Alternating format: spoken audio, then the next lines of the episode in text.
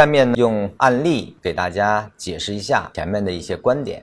呃，那么这个呢，因为如果对于初学啊，你可以把它当成定式来看。呃，相应的，因为看似是一张简单的图，但它里面可能牵扯了很多的解读的角度和所涉及的规则啊，分析规则或者是分分析原理。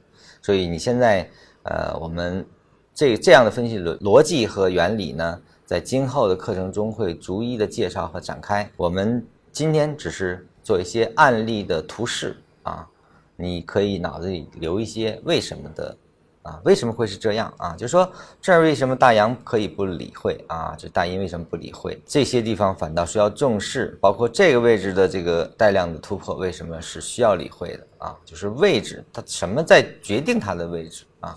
我们留一些思考题啊，这个对于带的问题去学习，其实未来你可能会。